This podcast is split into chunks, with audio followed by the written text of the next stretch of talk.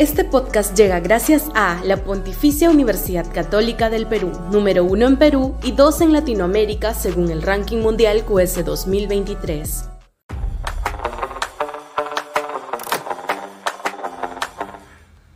El terruqueo, un disparate peligroso. Sudaca, Perú. Buen periodismo. El terruqueo es sin duda un arma arrojadiza que la derecha gusta de emplear para descalificar la actuación política de la izquierda, más aún si se trata de convocatorias a protestas como la de este próximo 19 de julio.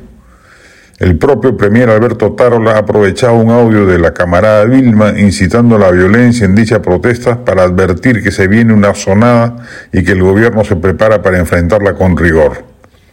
En verdad es una exageración ruin la que se hace. Sendero Luminoso no tiene capacidad política alguna de promover una movilización.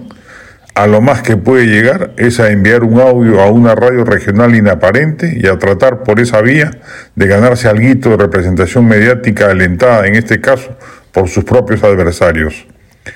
¿Va a haber senderistas en la marcha? Sin duda, algunos de los pocos que quedan saldrán a marchar. ¿El Movadez participará? Ya lo ha anunciado pero el Movadef ya no es el sendero luminoso terrorista que se invoca como demonio a exorcizar. No va por ahí el riesgo potencial de la llamada toma de Lima. El riesgo es que sea masiva, no parece que vaya a serlo, o que se desborde intencionadamente por grupos violentistas, que los hay sin necesidad de que sean senderistas, y que el gobierno se equivoque nuevamente en su estrategia represiva y se produzcan muertos que sirvan luego de combustible político de efectos impredecibles.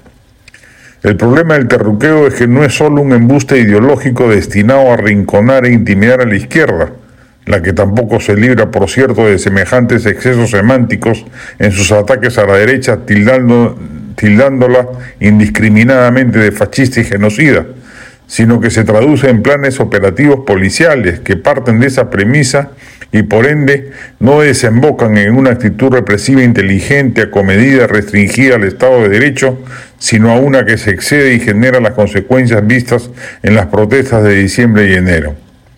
La izquierda no necesita ser terruqueada para merecer duros adjetivos por haber sido comparsa cómplice de un gobierno corrupto, mediocre y golpista como el de Pedro Castillo. La marcha convocada por ella debe ser repudiada por esa razón, no se le puede conceder un triunfo que le lave un rostro manchado indeleblemente.